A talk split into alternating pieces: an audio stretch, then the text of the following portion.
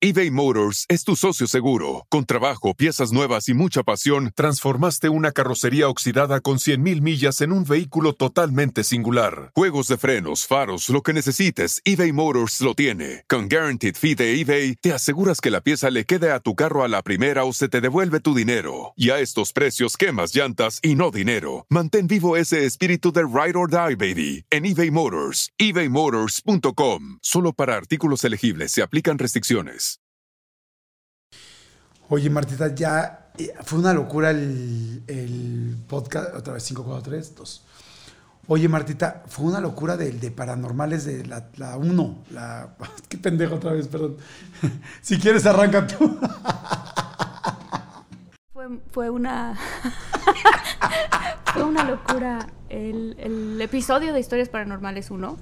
Este, y la gente nos ha estado pidiendo muchísimo que hagamos un Historias Paranormales 2. Sí, lo pidieron mucho porque evidentemente la gente le gustó. Yo, ¿sabes qué? Yo escuché mucha gente, bueno, me escribió mucha gente que decía que no había podido dormir, o sea, no, no, dormir, perdón, que no había podido terminar el uno de que se empezó a asustar. Es que sí está muy perro lo de tu casa y todo este Está súper fuerte. No, creo que todas las cosas que contamos están súper fuertes. Entonces escribió este Katy, Gallaga, Lorena, este, Aide, Andrés García. Andrés García. El de la bombita. El esa, de la bombita no puedo dormir. Esa sí es historia de terror, ¿no? que te salga un este güey con la bombita. Eh, Sara González, o sea, te voy a contar la cosa que está como más loca de todo eso, sino este que resulta que mi prima, ¿se acuerdan que en el, en el episodio 1 conté la historia del duende. Sí, no manches. Este, la gente que no ha escuchado el episodio 1, les recomendamos que escuchen el episodio 1, este, porque hay una historia muy eh, espeluznante de un duende o de un troll.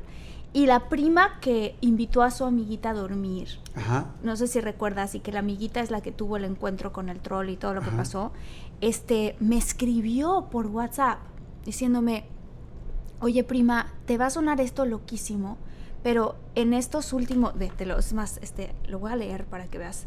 En estos últimos, este, en este último mes, yo he estado teniendo muchas pesadillas acerca de la casa de mi abuelita. Ajá. Y aquí la voy a... Aquí está, mira, dice. Este, Martita, no manches, acabo de escuchar, de terminar de escuchar tu podcast y quiero decirte que llevo soñando con la casa de mi abuelita casi diario por el último año. No hay semana que no sueñe con ella y siempre son pesadillas. Estoy como traumada por esa situación que pasó con el duende. Está cañón, ¿no? Bueno, te voy a decir algo. Yo, yo a partir de que, o sea, me contaste esto, ahí eh, platiqué también con este Samudio, con Antonio Samudio, y me dijo que hay algo que se llaman visitas nocturnas y que son eh, entes que te visitan en la noche, que en la mayoría de las ocasiones son sueños que les llaman sueños vívidos, que tú lo sientes muy real. Pero que hay veces que cuando tú te despiertas y realmente te despiertas, que te tropezaste con algo, que te pegaste, que, o sea, que algo que sí te despertó, si sigues viendo algo ahí, son visitas nocturnas. O sea, nunca te ha pasado que tú te despiertas a una cierta hora. Bueno, es que eso me lo dijeron mucho en el radio. En el radio me lo empezaron a decir que ves a alguien que te está viendo. Sí. O sea, que ves a alguien que te está viendo. Sí, sí. Yo, porque yo, por ejemplo, antes con Rebeca, cuando dormíamos juntos, hubo un día que se despertó y yo juré ¿Y tú que la estabas viendo. No, no, yo juré que nos habían asaltado. O sea, que, que, estaba alguien adentro de la casa.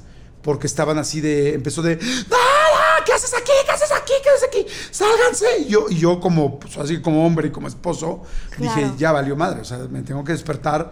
Hay alguien aquí ahorita en, la, en el pie de la cama. Y ella estaba viendo a alguien pero no ¿Y era. ¿Y tú no viste nada? No, ya cuando me desperté, no, ese sí fue, ese creo que fue un sueño, pero lo que me decía Toño es que hay quien sí sueña y hay gente que sí la van a visitar en las noches. Sí. No, está, está pero también. Arrancamos la segunda parte. Arrancamos la segunda parte de historias para ¿Oficial? Oficial. el, tan la tan esperada segunda parte. sí. Venga, ya. Ok, venga.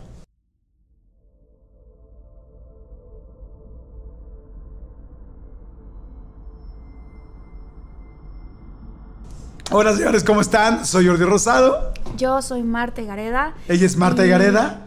Sí, lo sigo siendo y cada episodio sigo siendo Marta Gareda. Estamos muy emocionados y, aunque nos estemos riendo, la verdad, Jordi, es que vamos a hablar de, historias paranormales.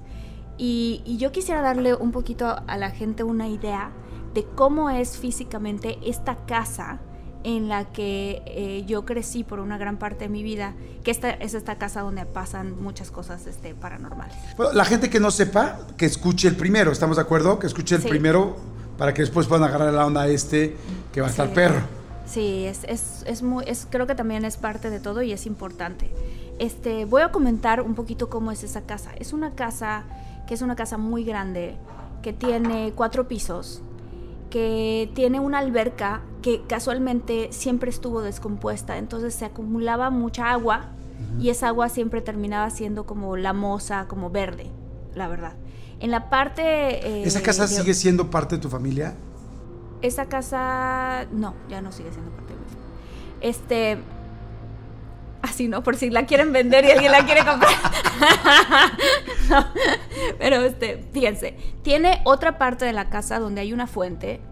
Y como el mismo caso que la alberca, la fuente, este, que está rodeada de unos árboles y de, uno, de mucho bambú, siempre tenía hojarasca y siempre estaba como atascada. Todas esas cosas energéticamente no son buenas.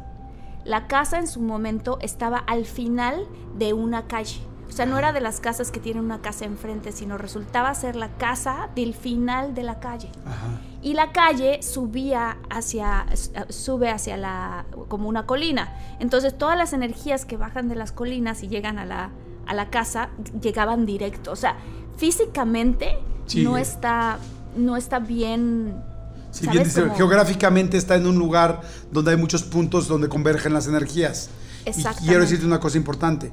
El agua, y ahorita lo vamos a platicar porque el agua es un transmisor muy fuerte para la gente que ya no está con nosotros, para la gente que está, un ente, la forma en la que se pueden comunicar es la electricidad y el agua es muy eléctrica. Entonces el agua juega un papel muy fuerte, ahorita que estás diciendo lo de las albercas y lo de la fuente. Ajá. Este, entonces la casa al estar por un lado teniendo una alberca estancada, por el otro lado teniendo una fuente estancada y estando al final literal de la calle, la última casa de la calle, este, tenía como todas esas cosas estaban como mal. Luego, por ejemplo, otra cosa es que en su momento mi abuelo, eh, no sé, supongo yo en los 70 se utilizaba muchísimo los tapices en las casas. Entonces él en uno de los cuartos de la casa que estaba en la parte de hasta abajo, había una, eh, un cuarto que le llamábamos la cantina, pero era realmente un cuarto para jugar este eh, ¿cómo se llama? Ajedrez y este tipo de cosas, tenía un montón de animales disecados.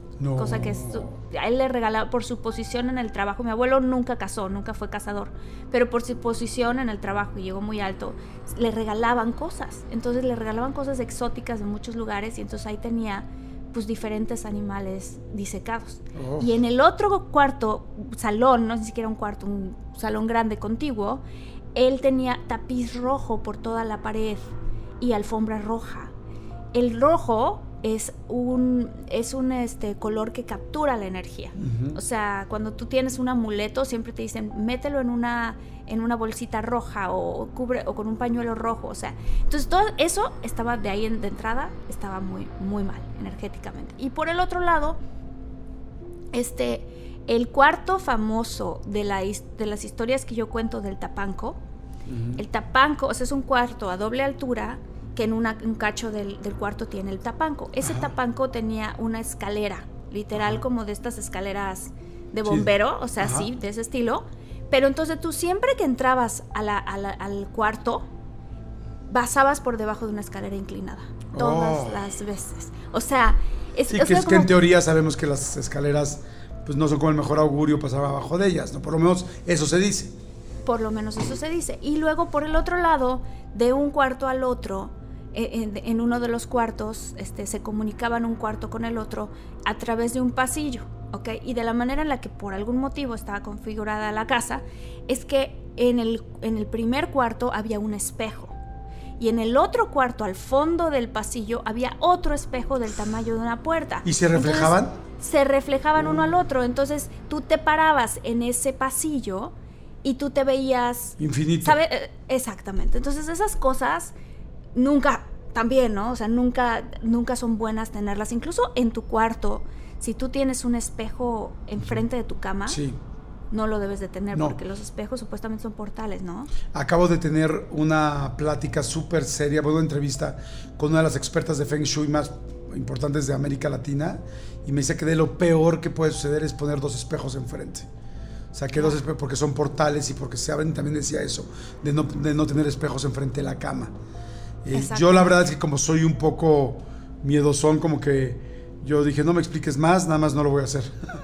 Pero, Sí, claro. Pero sí, no debes de tener, tampoco ni enfrente de la cama ni atrás de en tu Ajá. cabecera, no debes de tener espejos ni cosas picudas ni cosas así como raras, ¿no? Este, pero bueno, así estaba configurada la casa en su momento y entonces, este, pues lo que yo platicaba es que eh, en esa casa siempre ocurrían cosas, ¿no? Se escuchaban a veces eh, no solamente pasos, sino por ejemplo se escuchaba una, una, como una, como si fuera una bola de Ajá. metal que rodaba por la duela, ah, porque además tenía duela. No, Entonces la duela O sea, tenía el kit, el kit completo de la casa. de la casa de la ca- fantasmagórica. sí, de la casa embrujada, ¿no? El kit completo de la casa embrujada. Pero lo chistoso es que si tú la casa, la verdad, la visitabas durante el día y todo normal, pues había días en que no se sentía absolutamente nada. Pero había otros días en que, por ejemplo, mi hermana y yo invitábamos a nuestros amigos, ¿no? Y entonces uno en específico, que él había tenido sus propios encuentros con fantasmas, me acuerdo muy bien, que entró a la casa y se quedó parado en la, en la entrada, así totalmente, y dijo, perdón, yo no puedo entrar en esta casa. ¿Por qué? Porque aquí pasan cosas bien feas. Aquí ¿Antes de entrar? muy fe- A- antes de entrar, No. o sea, en el, en, el, en el hall, o sea, en la entradita, Ajá. se quedó ahí parado y dijo, aquí pasan cosas horribles en esta casa. Hay que tener, o sea, ¿qué están haciendo para poder eliminar toda esta energía, no? Este, entonces, pues bueno, cada uno de las personas que vivimos en esa casa tuvimos cada quien un, un suceso diferente que nos ocurrió. Este, ¿Tú te dormirías hoy en esa casa? nunca, no, jamás me dormiría en esa casa. Yo no me dormiría en esa casa. ¿Ni con tu De hecho, pareja? no, no para nada. No para Ah, nada. pues. De hecho, quiero contar una cosa que eh, un novio que yo tuve eh, lo invita, lo invité a esa casa y estábamos mi abuelita, mi abuelito, este, tres primas mías, un tío, mi otra tía, mi novio y yo. Todos sentados en el, en el desayunador que estaba al lado de la cocina en la casa. Pero ya era de noche, eran como las 8 de la noche. Y entonces este, le empezamos a contar, cada quien, como cada quien tiene historias de la casa, empezamos a contar estas historias a, mi ex en ese momento. Estando ahí. Estando ahí No, en la casa. Porque él siempre había dicho, a mí me encantaría algún día ver un fantasma, a mí me encantaría algún día escuchar algo. Y no sé por qué no me pasa. O sea, él al contrario, él quería que algo le pasara. Entonces yo le, yo le dije, bueno, vamos a quedarnos en casa de mi abuelita y te va a pasar algo. No, a mí nunca me ha pasado nada. Entonces estamos ahí platicando cada quien las historias y de repente, este, en un momento dado, nos quedamos todos callados de eso de que cuando termina la plática, que te quedas callado así por completo. Y te lo juro Jordi que en ese momento todo el mundo, las luces empezaron a hacer, este, ¿cómo se llama? Como titilando las luces de la cocina y todos nos quedamos callados de esas veces en que cuando te quedas callado. Y de repente las luces titilaron, tit, tit, así como hicieron un y de repente se escuchó un así pero completamente y todos los que estábamos en la cocina ¡ah! gritamos y obviamente todos nos, nos este como que nos fuimos hacia donde estaba Cory y Cory no podía creer lo que había pasado. Mi otra prima empezó a llorar, mi tío tratando de darle una explicación lógica a, qué fue lo que escuchamos. O sea, mi abuelito callado, mi abuelita así como que, pues ella que era la que más estaba acostumbrada a ese tipo de cosas, completamente en shock. Y fue así de, te dije que algo pasaba en esta casa. ¿De dónde venía, de dónde venía el ruido? en el, en el mismo lugar donde estábamos. O sea, no Mm. venía de ningún lugar, como si viniera de la cocina, ¿haz de cuenta? Así que Pero la al cocina, lado. la cocina está abierta, no era una cocina que pasas una puerta y entras a la cocina, era una cocina completamente abierta. O ¿Cómo sea, se de ahí escuchó? mismo, como un... Así, pero como una especie como, no sé, Ay, así como lo acabo de decir. sentí. Este, y todo el mundo ¡no! nos, nos, este, nos como que cobijamos en Ajá. Cory, ¿sabes? O sea, por algún motivo nos, nos, nos fuimos hacia la esquina donde él estaba y él eh, eh, se quedó como súper traumado de que, ¿qué? o sea, ¿qué pasó aquí? Mi mamá. Mi mamá, por ejemplo, nunca, de los nunca, le había pasado a ella nada. A sus hermanas sí, a mi, a mi tío sí, obviamente a mi abuelita sí, a ella no le había pasado nada. Y un día fuimos a quedarnos a dormir en esa casa y yo empecé en la noche, mamá, hay algo aquí. Siento la energía. Porque te digo, hay días que se sentía Sí. y hay días que no se sentía. Y mi mamá, este, Martita, ya tranquila, reza, ¿no? Y duérmete. Y yo, no, mamá. O sea, yo me estaba durmiendo con ella en ese, ese día. Mamá, es que, que no lo sientes tú, de verdad, tengo miedo. Yo siento la energía, se me están poniendo los, los vellitos este, en punta. ¿Que no lo sientes? No, no, no lo siento. Ok, bueno, ya duérmete, sí. Buenas noches. Y de repente empezamos a oír así. Y yo es la, ¿qué es eso? Dice mi mamá, ¿qué es eso? Y yo, es la, es la perilla de la puerta, mamá. Así. Es la perilla de la puerta y mi mamá, ¿qué? Entonces prende la luz.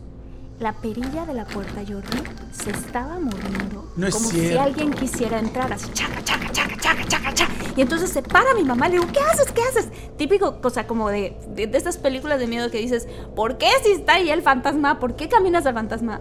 Mi mamá dice, no es fantasma, alguien quiere entrar. Se para, camina a la, a la, a la puerta, se está moviendo el, el picaporte de la puerta y abre la puerta y nadie. No, madre.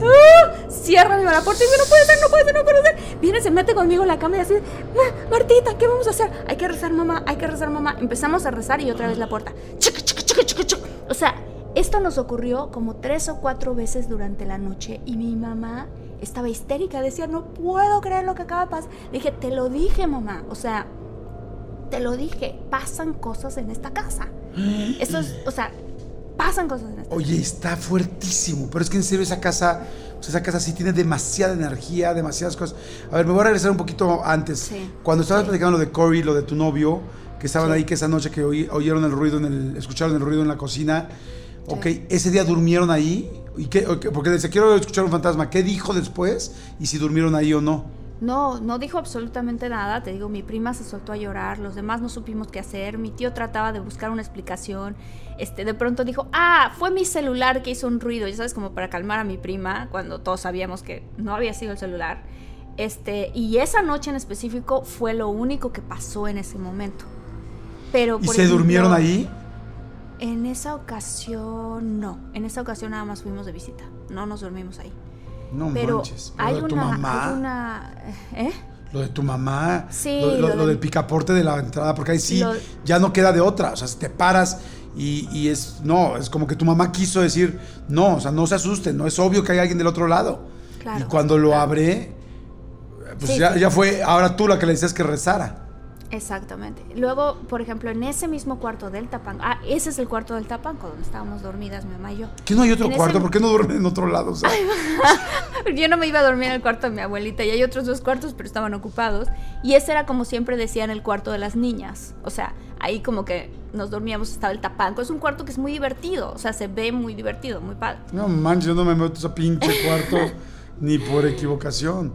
Sí, Oye, este, está fuerte. Dime una cosa, ¿checaron fuerte. alguna vez eh, la historia de esa casa, de quién era antes? ¿La construyó tu familia? No Porque normalmente lo que pasa es que pasó algo en una casa. pasó algo en esa casa, no la construyó mi familia, sin embargo, en algún momento estaban replantando, o sea, quitaron unas palmeras y unas, una- o sea, como, sí, eran palmeras, unas palmeras que habían ahí como muy profundas, no muy profundas, pero las quitaron, y cuando removieron la tierra, mi abuelito encontró cruces de cabeza. O sea, enterradas. ¿Cómo en- cruces de eh, cabeza? Cruces, o sea, una cruz así como de Jesucristo, la cruz, Ajá. enterrada. en Ah, al revés. de cabeza, al revés. Y mi abuelito le dijo a mi abuelita, oye, encontramos esto. O sea, lo- los, los, los albañiles encontraron esto. Y que este, que pues, a lo mejor esto tiene que ver con cosas que estén pasando en la casa, ¿sabes? No sabemos. Otra cosa que ocurrió es que estaba yo eh, en otro cuarto diferente, me dormí, habían dos camas individuales y yo me dormí con mi hermana. Entonces mi hermana durmió en una cama, yo dormía en otra cama. Y estando yo dormida en la noche, me desperté y vi a un niño acostado al pie de- de mi hermana. O sea, estaba mi hermana dormida y había un niñito, pero niñito Jordi, te lo, te lo, de verdad te lo juro, se- de carne y hueso, o sea, se veía normal, un niño acostado con los ojos abiertos. Ay, no, no, yo no quiero ni pensar eso. porque hoy en la noche no voy a querer ni abrir los ojos. en la- me, voy a, me voy a dormir con estos tapaojos para no abrir los ojos nunca. Sí, sea, que pero sea- mira yo qué, qué, qué grueso, porque yo pensé que era mi hermano. Mi hermano, el más chico, este, tenía esa edad del niñito que yo vi, o sea, unos nueve años. Entonces, cuando yo abro los ojos, me doy la vuelta en la cama y abro los ojos y veo a un niño acostado viéndome, con los ojos abiertos. No, no manches. Dije, ah, es mi hermano. Entonces le dije, hola. ¿No? Y no me contestó. Y entonces le dije, este, Daniel, ¿qué haces aquí? ¿Por qué no te metes debajo de las sábanas? Te va a dar algo. Y se rió. Así. Y ya. Entonces, como yo estaba medio dormida, ¿no? Estaba despierta, pero medio dormida, dije, bueno, como tú quieras, yo siento que te vas a enfermar, pero si estás bien, estás bien. Se ríe otra vez. Y entonces cierro los ojos y me duermo.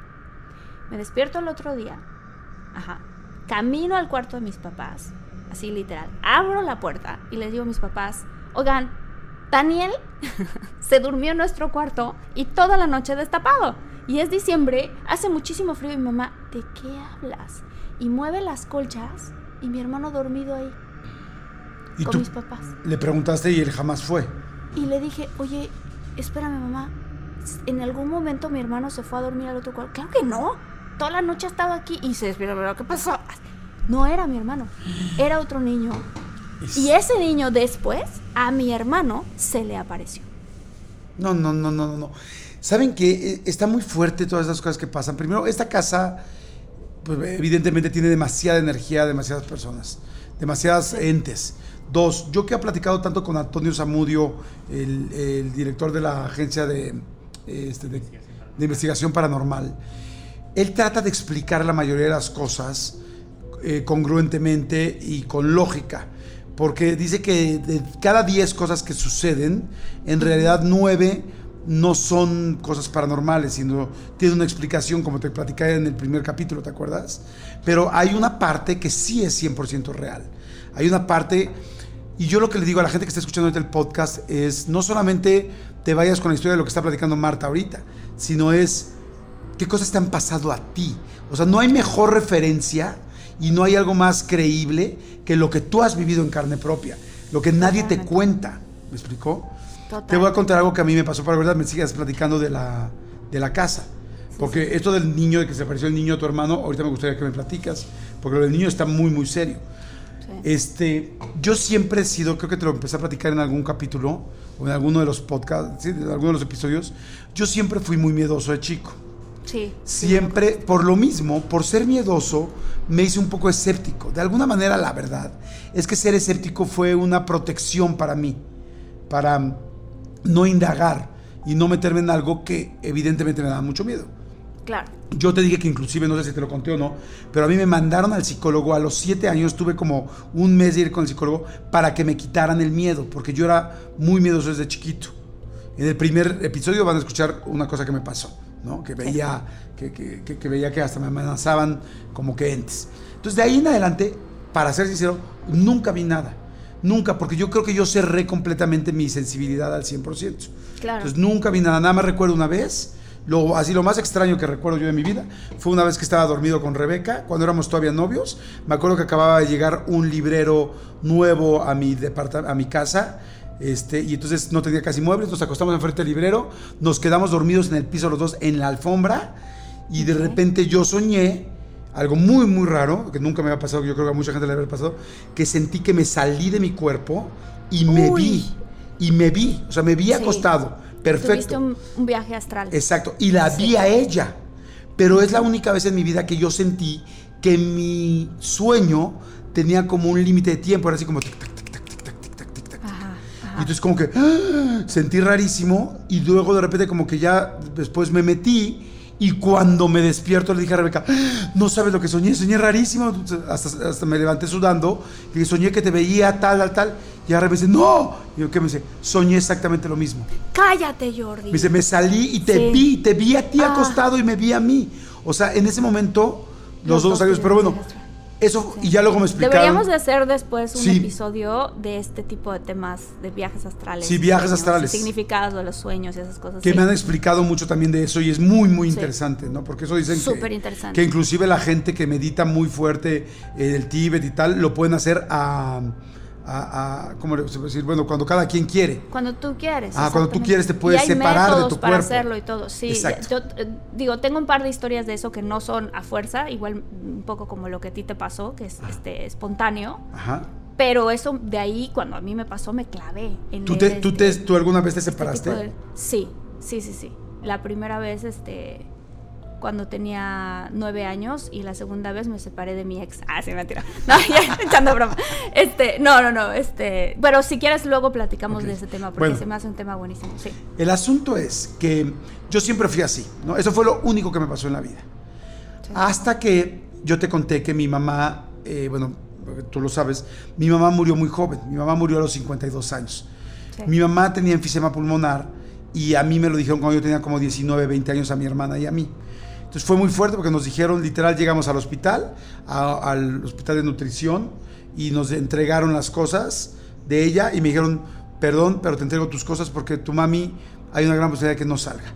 Cuando ya, nos, cuando, cuando ya al final mi mamá se recupera, afortunadamente nos dicen, tu mamá tiene enfisema, no va a durar más de seis, este, de seis meses, este, te regresamos tus cosas, tú ya tienes las cosas, pero en serio disfrútenla, pues disfrútenla y aprovechenla.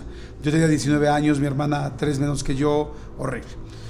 El asunto es que entonces mi mamá y yo, mi mamá siempre fue muy miedosa. Y siempre me decía mi mamá, este, no me apagas la luz, no me apagas la luz, porque ya luego necesitaba el oxígeno todo el tiempo para dormir, era todo un rollo. Entonces, no me apague la luz. Entonces, ella y yo tuvimos muchas pláticas donde, donde pues ya sabíamos de alguna manera que mi mamá lamentablemente iba a fallecer. Lo digo muy fácil ahorita porque pues no es el tema, ¿no? Pero fue un rollo muy complicado. El asunto es que mi mamá y yo, como platicamos varias, hicimos varias pláticas de despedida de alguna manera. Inclusive yo le escribí una carta de despedida a mi mamá que me costó. Uf. Es la cosa que más trabajo me ha costado escribir en toda mi vida. Me tardé un mes en sentarme y ponerme a agarrar los pantalones y despedirme de ella en una carta. Que, Ay, que, la, que se- la enterré con la carta. Porque le dije, quiero que siempre recuerdes eso. Pero bueno, eso no tiene nada que ver con todo lo que estoy diciendo.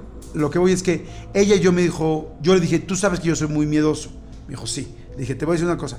Por favor, si existe alguna manera de que te aparezcas, de que te manifiestes, de que tal, nunca lo vayas a hacer.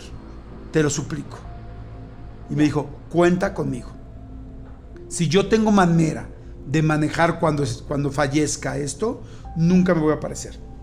Y entonces, y ella me decía, y tú, por favor, nunca me vayas a invocar, nunca me vayas a no sé qué, tal, tal, ja, Claro, ja, ja, claro, claro. Órale, va. Entonces, fue como una Pinky Promise. Inclusive jugamos ella y yo así con, con los deditos chiquitos, decíamos, Pinky Promise, ja, ja, ja. Porque como era un tema tan delicado, queríamos hacerlo lo más light posible, ¿no? Porque era el día que no estés. Yo todavía dos o tres noches, eh, de, de las últimas veces que dormí con ella, me dormí agarrado de la mano de ella, porque pues evidentemente sabía que iba a morir y era... Yo ya no era un niño, porque mi mamá vivió nueve años más. Bueno, para no hacer largo el cuento, así pasó. De repente mi, mi hermana, este, un día me decía, oye Jordi, ten cuidado, estás haciendo muchas cosas. Ya, ya había fallecido mi mamá, Ok. yo no había soñado jamás con mi mamá. Nunca he soñado con mi mamá. Nunca. Nunca, hasta hoy. O sea, mi mamá hace ya 19 años que falleció y yo nunca he soñado con mi mamá. Nunca la... Nada, nada, nada, nada. Ni escucho su voz, nada de eso. Sí. Y este, sí la siento cerca, pero jamás, o sea, ella cumplió su promesa. Y un día, este, mi hermana me decía, ten mucho cuidado, estás haciendo cosas muy agresivas, muy, adrenalínicas, ten mucho cuidado. Oye, ten cuidado. Y yo, ¿cómo sabe? No, y andaba en las, las- en las motos en la montaña y así, ¿no? Mm, claro. Y luego me decía, oye, mi amor, si estás, como que lo trataba de ir así, de- como de medio ocultármelo. Este, si estás preocupado por lo de los negocios y por no te sientes que te esté yendo bien en lo de tu programa, ánimo, las cosas van a mejorar, tal, tal, tal. Y luego mejoraban las cosas.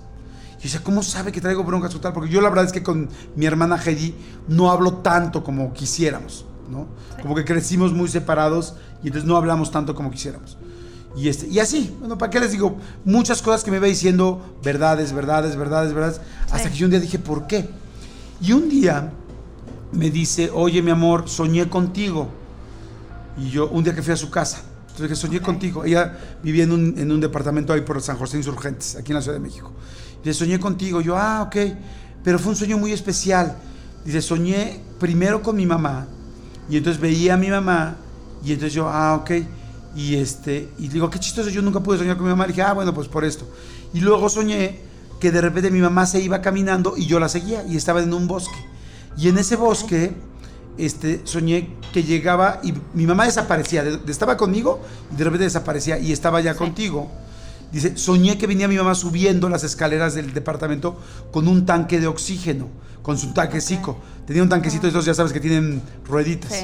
Y entonces iba subiendo con el tanque de oxígeno y yo oía el tanque de oxígeno, le abría, mi mamá hablaba conmigo, la veía con mucha luz y después platicaba con ella tantito y de repente corte A, aparecía ella en un bosque y entonces te veíamos a ti y ella te estaba viendo. Y tú estabas acostado en el piso, acostado de forma fetal, en posición fetal, con los ojos cerrados, con una como camisa roja, unos como pantalones grises y con una mano levantada hacia arriba. Entonces yo dije, ay, qué chistoso. Y, este, y le dije, ay, qué específico. me dijo, sí. Y ella te estaba viendo, se, se hincó contigo, volteó y me hizo así como, como no lo, no lo vayamos a despertar, y te empezó a agarrar la cara. Ah. Entonces dije, ay, dije, no juegues. Y entonces, y entonces me empezó a decir más, y ya, ¿no? Me dijo eso. Y me dice, pero un sueño muy real, muy, muy real. Y me dijo lo mismo, sentía que el tiempo me lo estaban contando. Mm. Dije, ah, ok, perfecto. Se los digo por la gente que está escuchando el podcast que haya soñado alguna vez que sientes que el tiempo te están, costando en el, te están contando en el sueño. Total que ya yo agarro y me voy. Me fui un poco sensible, así como que, ah, mira qué lindo, qué lindo sueño. Y le hablo a Rebeca, mi ex esposa. Y le pregunto, ah, le, dije, le dije, ¿qué día, ¿y qué día soñaste eso? Me dijo, el 31, el día de Año Nuevo. Entonces yo dije, ah, es un día que te acuerdas una noche muy especial. Ese día te acuerdas qué estás haciendo, sí, claro. Entonces, yo esa vez me había ido a Whistler a esquiar a unas cabañas. Entonces me acordaba muy bien y entonces le hablé a Rebeca, le dije, oye, ¿tú te acuerdas del día de las cabañas? Sí, sí. Digo, ¿te acuerdas cómo me dormí ese día?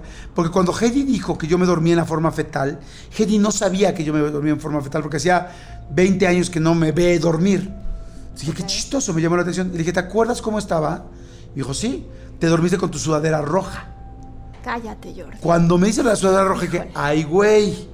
Se me acuerdo de la sudadera roja, que yo tenía una sudadera roja, y luego yo traía unos pants grises en esa noche, y me dormí con mis pants grises, porque siempre me dormía, eso era como mi pijama. Y yo me acuerdo que cuando llegué a esa cabaña que rentamos, el cuarto que nos tocó a mí y a Rebeca era un cuarto que tenía unas ramas atrás como barrotes y yo en mi casa original tenía barrotes y yo por alguna razón, no sé cuál, durante dos o tres años dormí agarrado de un barrote. Entonces cuando yo vi las ramas, llegué y dije, ¡ay, qué padre! Entonces yo me había dormido con la, con la mano. Claro. Así. Con la mano arriba, por eso. Exactamente como dijo mi hermana. sueños, ajá. Y entonces le hablé a mi hermana y le dije, no mames o sea, le dije, no, no juegues. Le dije, a ver, le dije, a ver, le acabo de hablar a Rebeca, me dormí con algo rojo, con algo así, en esa posición, en tal. Le dije, Heidi, basta. O sea, últimamente me has estado diciendo mucho todas estas cosas de que me pasan. Sí. ¿Qué pasa? Y entonces ahí Heidi me dice, es que, es que hay algo que no he querido decirte desde hace mucho tiempo. Ok. Entonces yo le dije, no juegues, mi amor. No estés jugando con esas cosas. Me dijo, no, no, es en serio. Le dije, ¿qué pasó? Y me dice, es que la verdad es que yo hablo con mi mamá. Ay. Entonces cuando le digo, no juegues, ¿cómo que yo hablo con mi mamá? Mi amor, no me digas eso. Me dijo, no, en serio. Me dice, es que mira, tú siempre has sido muy miedoso, siempre has tenido muchos, muchos issues con eso. Yo la verdad es que desde muy chica soy muy sensible, muy, muy sensible. Y yo he visto... Ajá. ¿Ve a gente que ya falleció? Sí. O sea, mi hermana ve a gente que ya falleció. Mi hermana escucha a gente que ya falleció. Eh, porque verlos ya tiene, ya tiene otro contexto, pero sobre todo los escucha. Le dictan cosas. Pero cuando me dice a mí esto, le dije, no juegues. Le dije, no me vengas, no me digas esas cosas. O le dije, no está padre. Y menos con mi mamá. Me dijo, Jordi, me estás pidiendo una explicación. Te la estoy dando. Durante muchos años no he querido decirte eso. Me dice, yo me comunico con la gente que ya murió Desde chica lo tuve, siempre lo he tenido, aprendí a vivir con ella, pero lo perfeccioné. Dije, ¿cómo que lo perfeccioné? Ok. El ex esposo de mi hermana era un, bueno, eh, bueno, era porque ya no trabaja ahí, pero afortunadamente sigue vivo. Sí. Él era un periodista muy importante. ¿Tú te acuerdas cuando López Dóriga tenía un grupo de periodistas de élite, así como que se llamaban Los Reporteros? Y hacía un programa sí. de 12 reporteros muy importantes que hacían. Dentro de todo esto, a él le encomen- eh, cada quien escogía un tema que, que a- investigar y se tardaban dos o tres meses en hacer la investigación para sacarla con López Dóriga en esos programas de los sábados. Y entonces él eligió, él era hiper ultra escéptico. Entonces él eligió el si había vida después de la vida. Y entonces empezó a investigar, pero él es un periodista que ha ganado un chorro de premios, o sea, un mega chingón. Sí, sí, sí. Y entonces empieza a hacer esto y empieza a buscar y a ver cuántos charlatanes hay con el rollo de la gente que supuestamente habla con la gente que ya murió. Y empieza a investigar, investigar, investigar, investigar. Hasta que llega con unas personas que se apellidan Drey, franceses, que viven en México. Y entonces llega con ellos y entonces les dice, oye, este, ustedes dicen que tal, sí, que se comunican, sí, sí nos comunicamos. Porque ellos habían perdido a su hija muy joven, como a los 16 años, en un accidente. Y a ellos les dolió tanto que empezaron a investigar si existía la manera de comunicarse con su hija, porque cuando alguien fallece en un, en un accidente, pues se queda, la co- se- todo es como, ¿cómo? No nos dijimos, Claro. no, se quedan todas las cosas muy al aire. Y entonces los Drey empiezan a investigar algo que se llama transcomunicación. Y entonces la transcomunicación no es más que poderse comunicar con la gente que ya falleció vía eléctrica, con un chorro de cosas. Y entonces, ay, acaban de azotar algo aquí, ¿verdad? Madre santa. Se acaba de azotar algo aquí. Y entonces, eh, mi excuñado empieza a investigar de esto. Y entonces ellos le dicen, ¿quieres, pro- ¿quieres checarlo? Vengan a probarlo. Y entonces él empieza a hacer entrevistas y entrevistas y entrevistas y entrevistas con ellos, investigación, y se da cuenta que era real. Dice, vengan a la casa y vamos a comunicarnos con alguien. Claro. Y entonces hacen la comunicación, pero no hacen la comunicación como de la ouija y vamos a ver y yo, Sí, o sea, sí, sí, o sea, sí, este, tienen que poner una, una forma de comunicarse. Ahorita te explico cuál. Entonces hacen todo esto que es electromagnético y empiezan a grabar y escuchan las Lo respuestas. que hay en la grabación, en las respuestas. Exacto. claro. Pero, ¿y qué es lo que hacen? ¿Qué es lo que Lo que hacen es esto. Lo que hacen es que ponen una grabadora. Primero tiene que ser una persona muy sensible. O sea, que ti- tienes que Claro. trabajarlo. No es que así a la primera te salga. Pero igual alguien lo hace ahorita lo que voy a decir y lo logra, ¿eh? Sí, sí, claro. Entonces agarran y ponen una grabadora a grabar y le hacen preguntas. Haz de cuenta, ¿cómo estás? Tiene que ser una grabadora análoga, no puede ser digital. Una Sí, grabadora tiene con que cassette. ser de las de cassette. Sí, sí, sí. Entonces, ¿cómo estás? Y dejas 20 segundos de silencio. ¿no? Eh, ¿Por qué te fuiste? Y dejas 20 segundos. Este, este, no sé, eh, ¿estás bien? ¿Estás en un lugar bueno? ¿Te encontraste a alguien de tu familia? En fin, lo que cada quien quiera preguntar, ¿no? ¿Te asesinaron? sí. Y 20 segundos de silencio. Después, esa grabación tienen que buscar, ya la grabaste. Y luego buscan una base electromagnética. ¿Qué es una base electromagnética? Una que abras una regadera y que se escuche.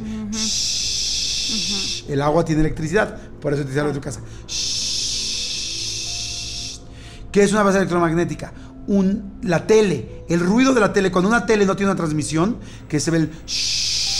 Ay, yo tengo una historia buenísima que Bueno, me pasó que por eso en Poltergeist, en Poltergeist, la película de, de Juegos Diabólicos se llama en español, Sí, se sí, comunicaban hasta a través de la, tele. pantalla. Sí. Otra cosa que usaban ellos mucho era una lavadora en un ciclo constante.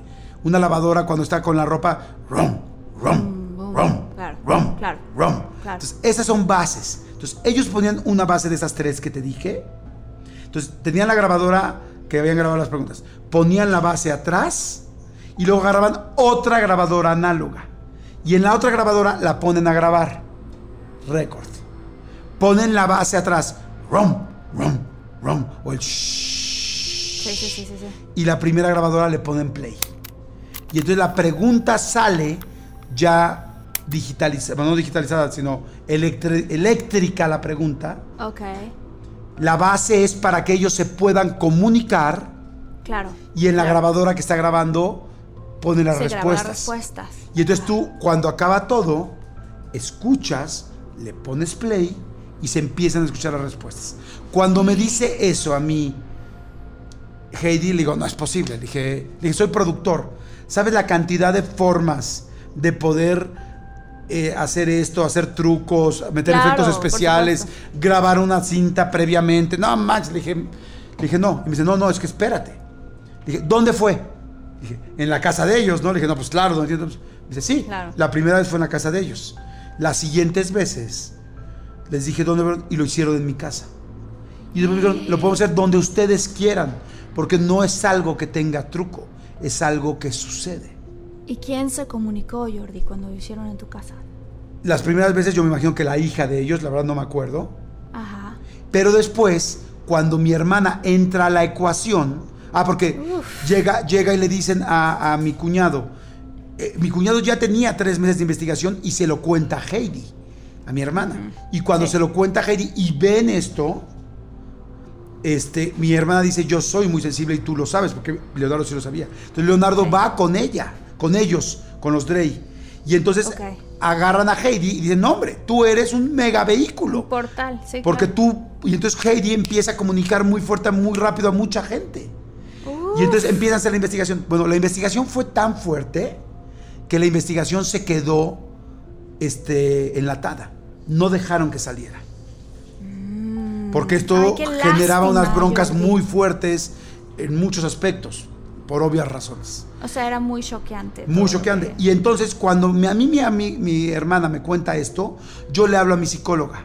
Y le digo a mi psicóloga, le digo, oye, me están contando de esto, de esto, de esto, de esto. Y me dice, sí. Me dice, sí. Las transcomunicaciones existen de toda la vida. Lo que pasa es que hay muchos charlatanes, pero se puede uno transcomunicar con alguien que ya murió. Y entonces yo le hablo a Adal Ramones, que era Sí. en ese momento mi mejor amigo, compadre, vecino, todo, porque mi- el papá de Adal murió en un accidente automovilístico. Y Adal, cada vez que tú tocas el tema de su papá, llora y no puede parar porque no le pudo dejar, no le puedo decir Claro. miles de cosas. Entonces yo le hablé y le digo, compadre, esto, esto, esto, esto. Le dije, creo que hay manera de que te comuniques con tu papá. Y entonces mi Adal es más escéptico que yo. Y entonces Adal le habla a su psicóloga, a otra psicóloga. Claro. Le dice, ¿cómo ves que Jordi me dijo esto y esto y esto y esto y tal, tal? Y su psicóloga le dije- dice, sí, claro que sí. Existen, Las claro. transcomunicaciones siempre han existido. Es más, si ahorita la gente está escuchando este podcast, googleen transcomunicación. No, no, no gente que, que te busca. Y entonces mi hermana se empieza a ser experta y empieza a hacer transcomunicaciones por sí sola, a aprender cómo se hacen y a comunicarse con mi mamá. Y mi hermana entonces ya me empieza a contar miles de cosas que le ocurren. Y entonces me dice, es que yo me comunico con la gente ya sin la transcomunicación. La, transcomu- la transcomunicación es o sea, una ya lo empezó a hacer ella naturalmente. como lo hacía desde antes, pero la transcomunicación la ayudaba hacia alguien quería escuchar la respuesta de su mamá, Sí, de su sí, familiar. sí, Y a mí me dijo, yo tengo grabadas las respuestas de mi mamá, ¿las quieres oír? Y le dije, ¿Y las has querido oír o nunca? en ese momento le dije, no. Le dije, no, no, no puedo, o sea, puta, dame, dame un segundo, o sea, esto es demasiado para sí, mí. Sí, sí, sí, sí. Y a la siguiente semana me dice mi hermana, así llegó, y me dijo, oye, ¿tienes un amigo que se que su papá era alcohólico y acaba de mo- tenía problemas con el alcohol y acaba de morir? Y yo, sí, uno de mis mejores amigos. Me dijo, su papá me dictó una carta. No, ¿cómo Y le dije, no es cierto, Jedita, no me digas eso, mi amor. Digo, ya te lo Ajá. expliqué. Sí, sí. Y dije, ¿lo hiciste con transcomunicación? No, me la dictan, me la van dictando. Siento O sea, como. escucha yo le decía, ¿sí? ¿cómo? Como cuando tú sientes a tu conciencia que te habla, sí, pero alguien me empieza a hablar y empieza a escribir. Y entonces llego yo con mi amigo, uno de mis mejores amigos, que acaba de morir su papá hacía dos semanas. Le dije, amigo, no sabes esto de Heidi y tal, pero te lo tengo que contar, tal. Ya le conté todo el rollo para no hacerse las más larga. Y me dice, le digo, aquí tengo una carta que te dictó, tu- que, que ella dice que dictó tu papá. Y me dice, no manches, Chori, tú sabes que no creo en eso. Le dije, sí. Yo lo sé, te la doy. Literal, estoy cumpliendo lo que me pidió mi hermana. Se la doy. La empieza a leer mi amigo. Y empieza.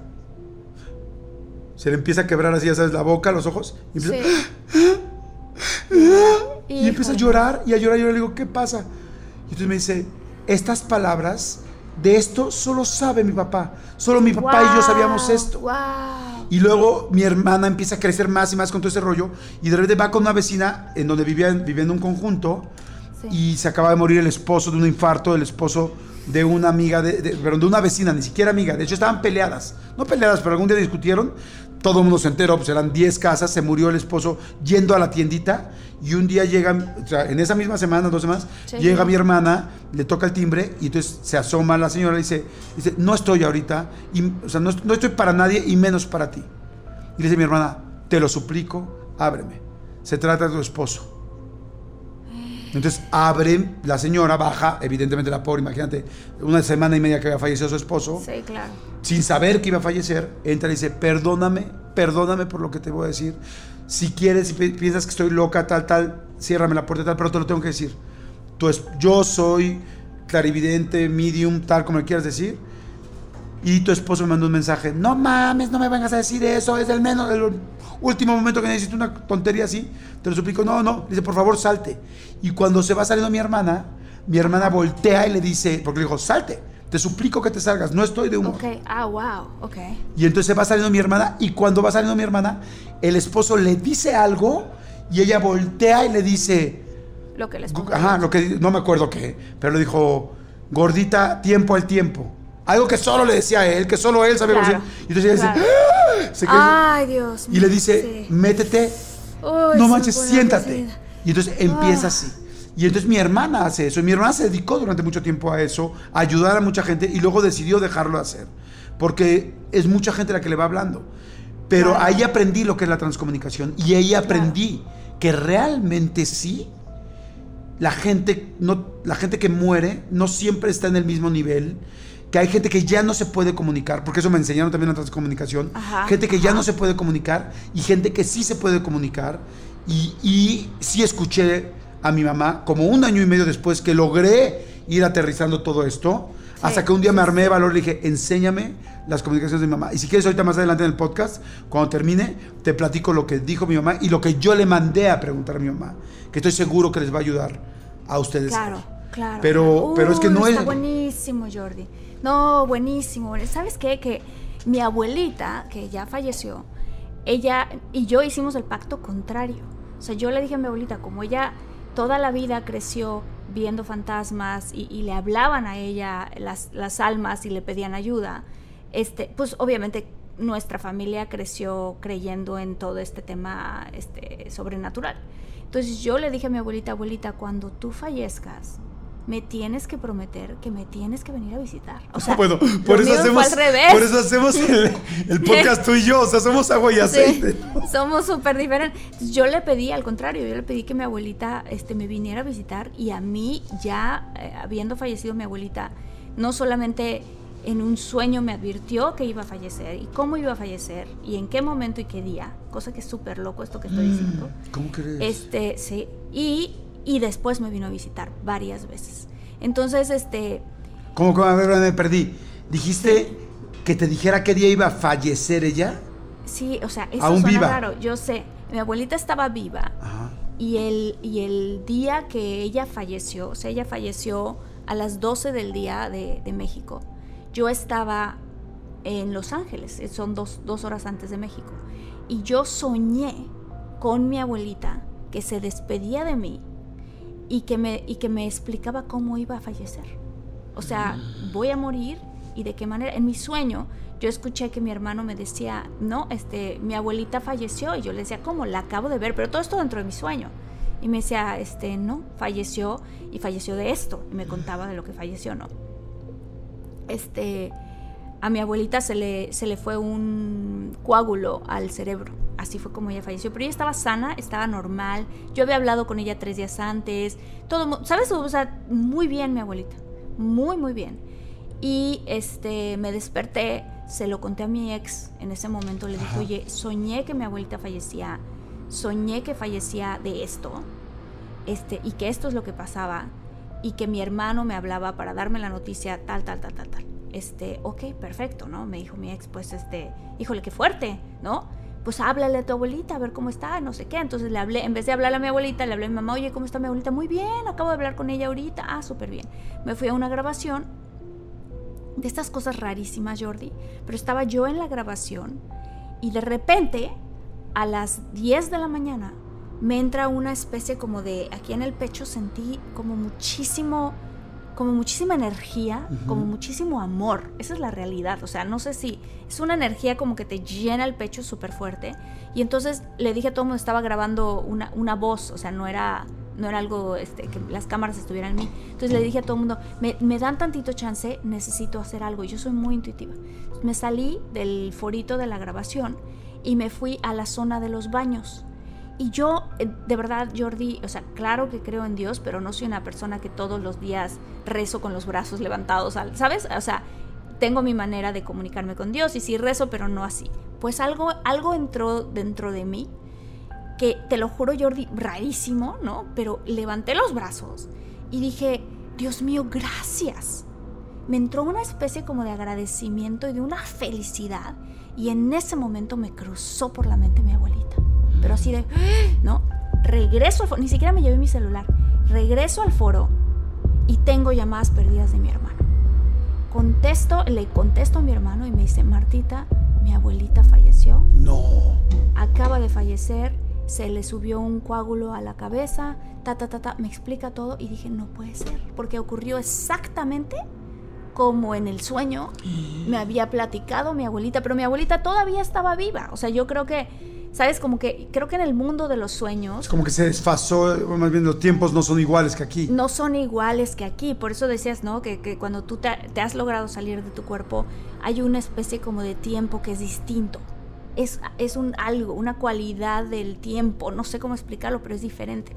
Entonces, este, pues mi abuelita a partir de ahí se empezó a comunicar conmigo. Lo que yo quería contar ahorita que hablabas de estas comunicaciones también, este, ¿cómo le dices? Tras, transcomunicación. Transcomunicación. Es que mi abuelita nunca hizo nada de lo que estás explicando del agua o de la lavadora o todo ese tipo de cosas. Ella simplemente se le manifestaban como a tu hermana. Y ella decía que lo que las almas quieren es que les reces. Ella decía mucho, tú reces las almas. Y me acuerdo muy bien una ocasión, y esto me funciona cada vez, ¿Qué fue ese ruido? Se están cerrando aquí las puertas, no mames. ¡Ay, cállate! Se están cerrando, no sabes el azotón que se dio ahorita de puerta aquí. Todo. Todos estamos así, ¡ay! pobre Armandito que produce el podcast está también así con los pelos No sabes el. ¡Ay, güey! Te voy a contar una cosa. Hay, un, hay unos libros que hablan de, este tipo de cosas. Mi abuelita decía muchísimo, rézale a las, ella decía, rézale a las ánimas del purgatorio, me acuerdo que decía mi abuelita.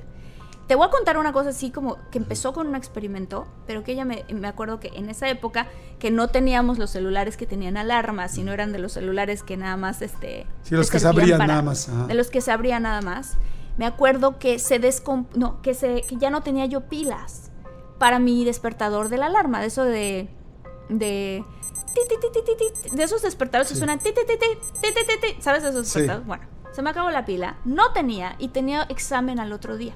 Yo estaba en la prepa. Y le dije a mi abuelita, abuelita, no tengo pilas, me tengo que despertar, quiero despertarme a las 4 de la mañana a estudiar para mi examen, ¿no? Que es a las 7. Y mi abuelita, rézale a las ánimas. Y yo, ¿cómo funciona, abuelita? Tú lo que quieras que se cumpla, siempre y cuando sea bueno. Nunca es para lastimar a nadie. Si tú con este tipo de cosas y pendientes y cositas que quieras así. Tú le dices a las ánimas, yo te voy a rezar esto y si me ayudas a encontrar tal cosa o si me ayudas a tal otra, te rezo el otro cacho. Así lo hacía mi abuelita, una cosa muy extraña, pero haz de cuenta que si rezaba la mitad del Padre Nuestro, entonces te completo el Padre Nuestro completo. Por así decirlo, ¿no? O sea, como que lo hacen como las mensualidades. Como mensualidades. se te va a mandar el enganche y ya si me lo cumples en friga te lo pago al chas chas. Sí. Y entonces yo le decía, abuelita, ¿es en serio? me dice, sí, vas a ver si funciona. Tú prométele a las almas que les vas a rezar tres Padres Nuestros si te despiertan a las 4 de la mañana. Me dormí, le prometí a las ánimas, me acuerdo muy bien, ánimas benditas del purgatorio, si yo, si me despiertan a las 4 de la mañana, yo les voy a rezar con toda la intención de mi corazón, porque mi abuelita, no debe de ser así como los Padres Nuestros de bla, bla, bla, bla. No, tienes que sentirlos, ok. Y entonces me dormí Estoy yo dormida, Jordi, y nada más escucho, Martita, y un aplauso, ¡pa! Así, ¡pum! Abro los ojos y dije, no puede ser. En ese momento yo tenía un reloj de estos relojes de manecillas, ¿no? Ajá. Abro los ojos, veo el reloj y eran exactamente las 4 de la mañana. Y dije, ¡ah! Fueron las ánimas. Entonces tuve que rezarle los padres nuestros. Bueno, hay un libro, ¡Wow! hay un libro que habla Pero de cuatro eso. en punto. De cuatro en punto. Y entonces de ahí yo empecé a hacer experimentos. O sea, empecé a decir, a ver, cinco y media. A ver, cinco veinticinco.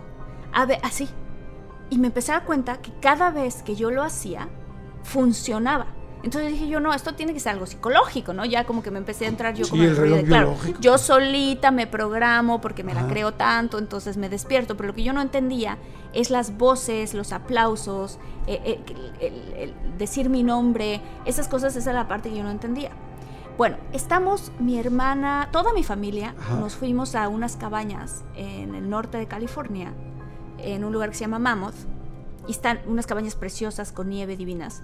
Y mi hermana, una tía mía, se le ocurre darle el libro, un libro que habla de una señora que específicamente se dedica a rezarle a las ánimas y te explica en su libro que si tú les que las que las almas cuando fallecen aquí lo que y sobre todo si, si quedaron con asuntos pendientes y no se despidieron y muchas cosas así hay muchas almas que están como perdidas como que quieren encontrar la luz y no saben cómo hacerle que no han podido perdonarse y que entonces quedan atrapadas en esta especie como de dimensión, que no es la nuestra exacta, pero que tampoco es esa otra en donde ya ven el túnel y se van, así tal cual. Y que entonces lo que esas almas quieren, que no importa la fe que tú tengas, en qué religión creas, es la intención de la oración que tú reces para que encuentren la luz. ¿ok? Sí.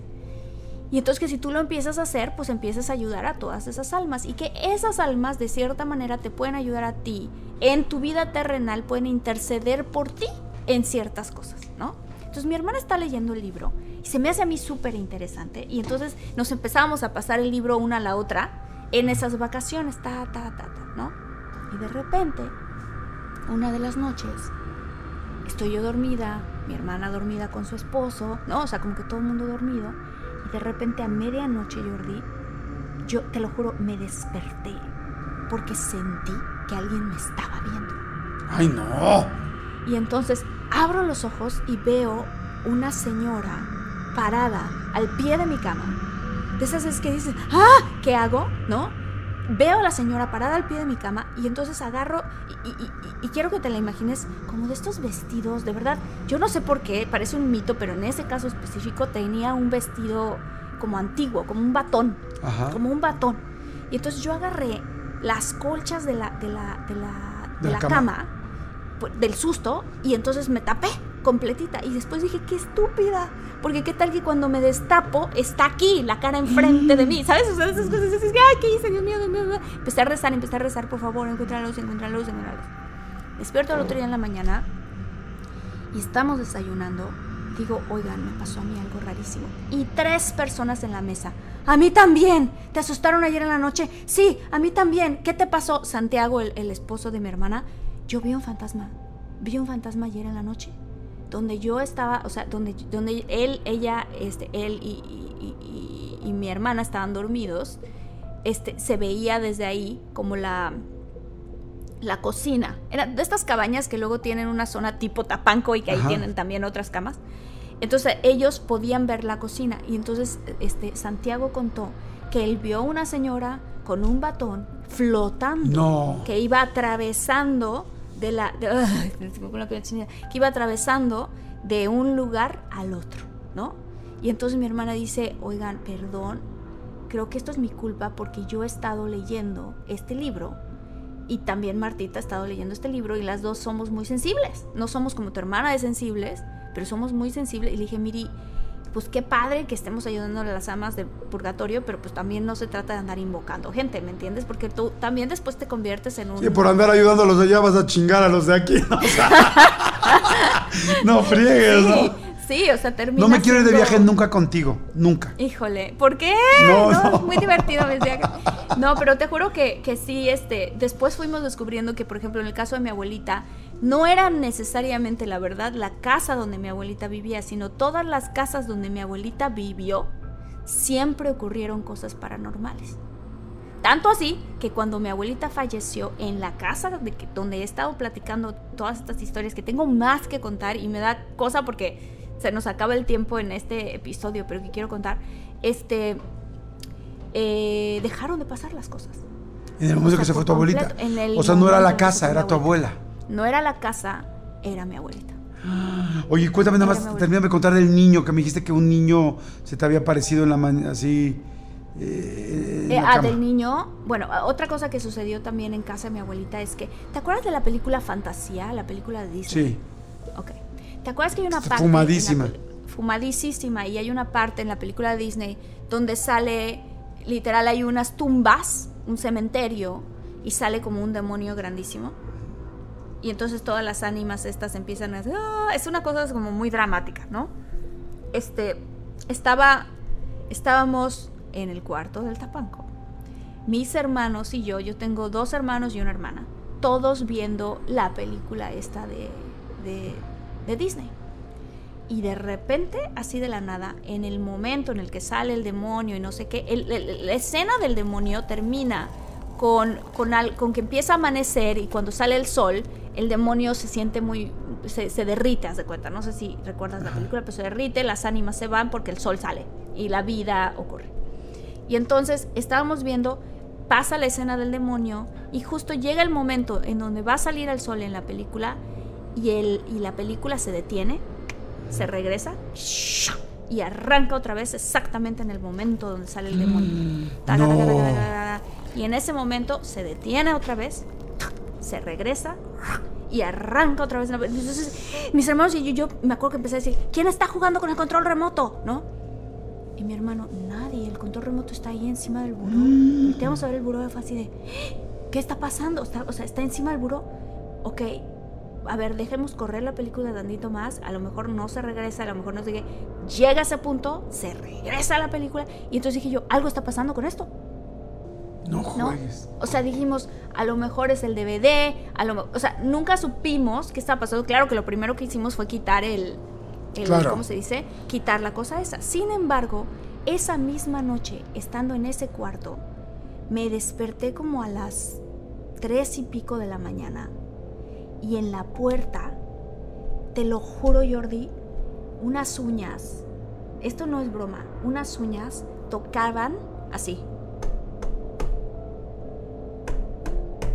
No sé si se oye, Sí. pero si lo escuchas, Sí. o sea, hacían tac, tac, tac, tac, tac, tac, tac, tac, Ah. tac. Y yo me acuerdo de estar ahí como diciendo, ¿qué es eso? Quien sea que quiera entrar, no le voy a abrir. ¿Y por qué se repite? ¿Y por qué se repite tres veces? Recé, recé, recé, recé, hasta que finalmente se fue.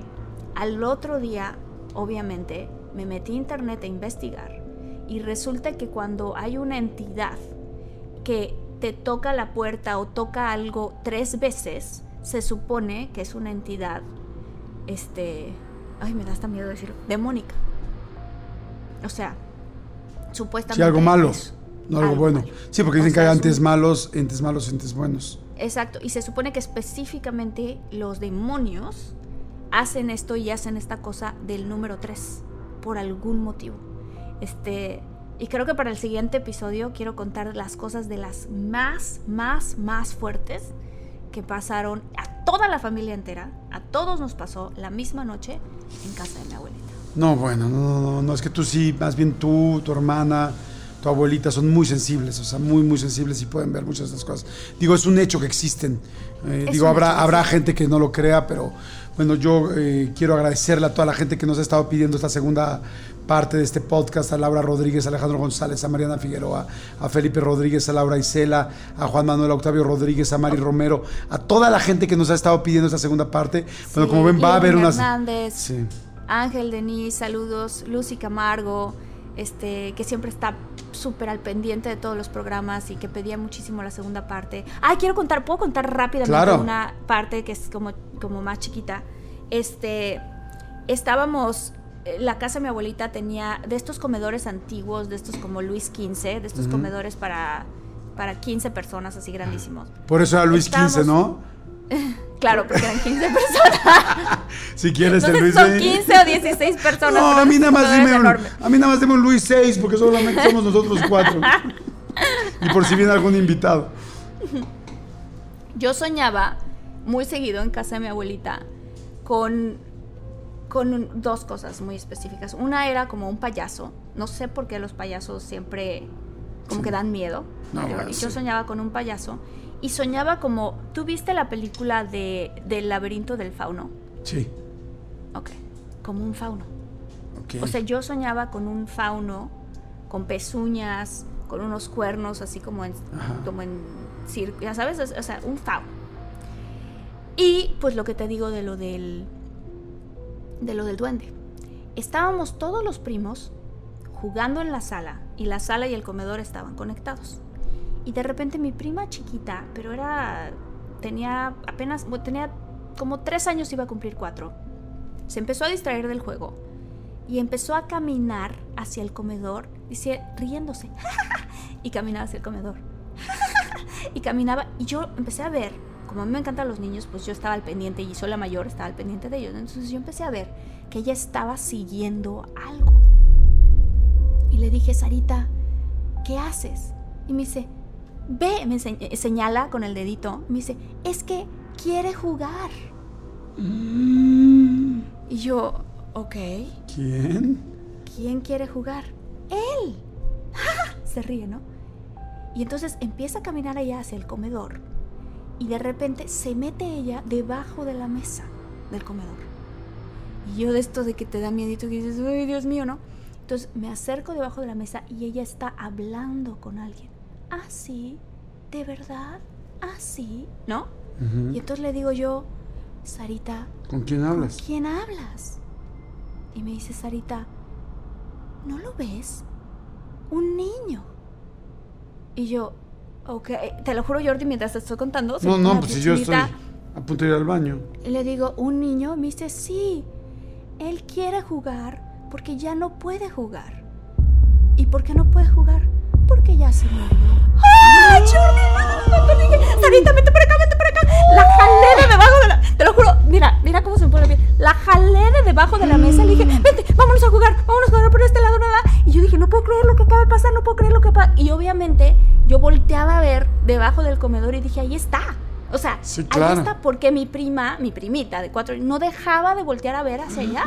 No dejaba de voltear a ver. Entonces, ese es el niño que después mi hermano también vio, que yo después vi dormido y que mi hermano también en su momento me dijo, es que ese niño quiere jugar. Es lo único que él quiere, quiere jugar. Uy, Qué fuerte, caray. fuerte, Está. muy, muy fuerte, muy, muy fuerte. se nos, eh, o sea, eh, realmente es impresionante lo sensible que eres tú, lo sensible que es tu familia, este, qué buenas historias, la verdad, Marta, qué historias tan interesantes. También, Jordi, no manches, tu Híjoles, no. hermana. Qué impresionante. Pues mira, ya se nos está acabando el tiempo. Les Sí. Yo les prometí decirles que le había preguntado a mi mamá. Son cosas, tres cosas muy sencillas. Sí, Nada más para cerrar el podcast de hoy. Y sí, por supuesto va a haber una tercera parte. Claro. Este, eh, porque pues tenemos muchas cosas para que tú nos platiques eh, todo lo que nos estás diciendo de la familia. Pero mira, yo le hice tres preguntas a mi mamá porque me dijo, ¿y le quieres preguntar algo a tu mamá? Y le dije, sí. Y le, puse, le quise, quiero preguntarle si realmente se está mejor, que si donde está está mejor. Ok, wow. La segunda pregunta fue, hasta las apunté ahorita aquí, este, que, eh, que si realmente hay vida después de la vida. Ajá. Y la tercera que yo le quise preguntar es que si había visto a las personas que ya habían fallecido. Y, y ella me contestó con su, no, no era su voz, eh, perdón, o sea, pero yo escuché las respuestas. Porque Sí. luego, luego tienen que limpiar mucho las respuestas porque hay que limpiar frecuencias, no creas que se escucha perfecto. O sea, hay que Claro. limpiar las frecuencias. Y entonces uno me dijo, sí, sí, es, sí hay vida después de la vida y sí estoy mejor. Sí estoy mejor, pero tengo un trabajo. O sea, aquí veo por más gente. Por eso no siempre voy a poder hablar contigo. Va a haber un momento donde ya no vamos a poder hablar. Que luego mi hermana me explicó que cuando uno fallece, vas pasando por diferentes niveles y que también hay otra forma de ayudar, que las almas ayudan a otras almas. Y que como mi mamá siempre fue muy de ayudar, que ya estaba en un nivel muy alto donde ya después ya no se iba a poder comunicar conmigo. Y ella me dijo eso. Me dijo, dos, que estaba muy bien y más feliz que nunca, que efectivamente... Yo, a, yo, yo partir de eso creí, porque yo siempre he sido religioso, soy católico, y siempre creí que iba a haber algo, pero la verdad no tenía certeza. Sí te puedo decir que a partir de que yo escuché la respuesta, mi mamá dije, Ah, sí, qué "No, man". impresionante. entonces, entonces yo, yo ya a partir de eso creí, yo a partir de ese día ya no me da miedo la muerte, porque me dijo, sí hay algo después, Sí. sí vas a ser más feliz, ya no va a haber ninguna, porque le pregunté por ahí algo así como, va a haber tristezas, te lleva las tristezas, me dijo, no, aquí ya no hay nada de eso, aquí estás feliz todo el tiempo. Tres, sí vas a hacer algo, cada quien hace cosas distintas. Ok, ok. Le pregunté que si veías a la gente que... que- y me dijo, sí, sí, Sí. sí te va a recibir la gente que quieres, a la que quieres ver, no a la que no quieres. A la que quieres ver te va a recibir, no en físico, porque aquí ya todo es energía. Ok. Y ahí hubo otra cosa que me dijo, que era, me- este, que, que me dijo, no vas a ver a la gente que no quieres ver, nada más vas a tal, tal. Ah, le pregunté que si había un infierno. ¿Y qué te contestó? Y me dijo que el infierno se hacía aquí. Que lo que tú habías hecho malo aquí era algo que no podías dejar de repetirte allá. O sea, que tu alma lo seguía viviendo y viviendo y viviendo Mira, qué y viviendo. interesante Que si tú habías ese tema. Secuestrado a alguien, las, golpeado a alguien, matado a alguien, en realidad era algo que ibas a vivir y a vivir Una y a vivir vez. hasta que lograras en un cierto nivel, no sé, eh, ¿cómo se dice? Pu- Purgarlo, sacarlo. Sí, sí. Pero por eso me decía, el, el, el infierno tú lo estás haciendo aquí. Entonces, bueno, hasta ahí vamos a dejar Qué este capítulo. fuerte, sí, yo hasta ahí también- vamos a dejar este capítulo. Híjole, ¿Qué tantas cosas hay todavía más que hablar de Sí. este tema? Porque ahorita que contaste eso, este, hay unos libros súper interesantes que hablan de la vida de esas personas que han fallecido y después regresan a la vida Ajá. y te cuentan que Sí, de las muertas, que- muertes clínicas que les llaman. Uh, que también hay o sea, vamos a hacer, mira, temas que tocar. Que apunté hacer ahorita uno, apunté ahorita unos temas que vamos a hacer. Y uno Sí. tiene que ser muertes clínicas. Sí. ¿Ok? Oye, Buenísimo. Se nos acabó el tiempo, cañón. Se nos acabó el tiempo, qué rápido y qué ganas de hacer otro y qué padre por toda la por toda la gente que este pues que nos comenta y también queremos que si por ejemplo alguien tiene historias paranormales súper fuertes como las que hemos estado contando nosotros nos pueden mandar su historia al correo del programa que es contacto de todo un mucho arroba gmail.com Entonces- Contacto de todo un mucho arroba gmail.com. Y ahí podemos nosotros este, contar las historias paranormales que ustedes nos cuenten también. Estaría muy interesante. Síganos escribiendo en nuestras redes, por favor. Muy importante en nuestras redes. Estamos recibiendo sus, sus temas. Díganos qué temas quieren tocar y los estamos mandando a saludar. Y, este, y acuérdense que si nos escuchan en, en plataformas digitales, en Spotify, en Yahoo, perdón, en, en- eh, ¿qué tal mi edad? Sacándole. este, En Apple Podcast. En Apple Podcast, en, en, este, en Himalaya, en tal. Entonces nos pueden ver también en em, YouTube. YouTube. Y si nos ven en YouTube, recuerden que también nos pueden escuchar en Spotify, en Himalaya, en iTunes. O sea, crúcense. O sea, a veces nos puedes ver, a veces nos puedes escuchar. Pero, Pero, no se crucen los unos a los otros. Así. No, también. Así, Que eso también, Vamos a hacer, también vamos a hacer un programa de eso, ¿no? Las mejores cruzadas. y no estoy hablando de la Edad Media. Oye, gracias Marta, te quiero gracias, mucho. Gracias a ti, yo también. Tengo miedo de ir contigo a, a cualquier lugar. Ah, Sería muy divertido. Imagínate contar historias de miedo en la noche. No, hombre, yo te voy a dejar en tu cuarto con tu galán. Bye. Bueno. Te quiero, te adoro. Chao, Jordi. Bye. Yo también, a ti. Bye, gracias por escuchar el podcast. Bye.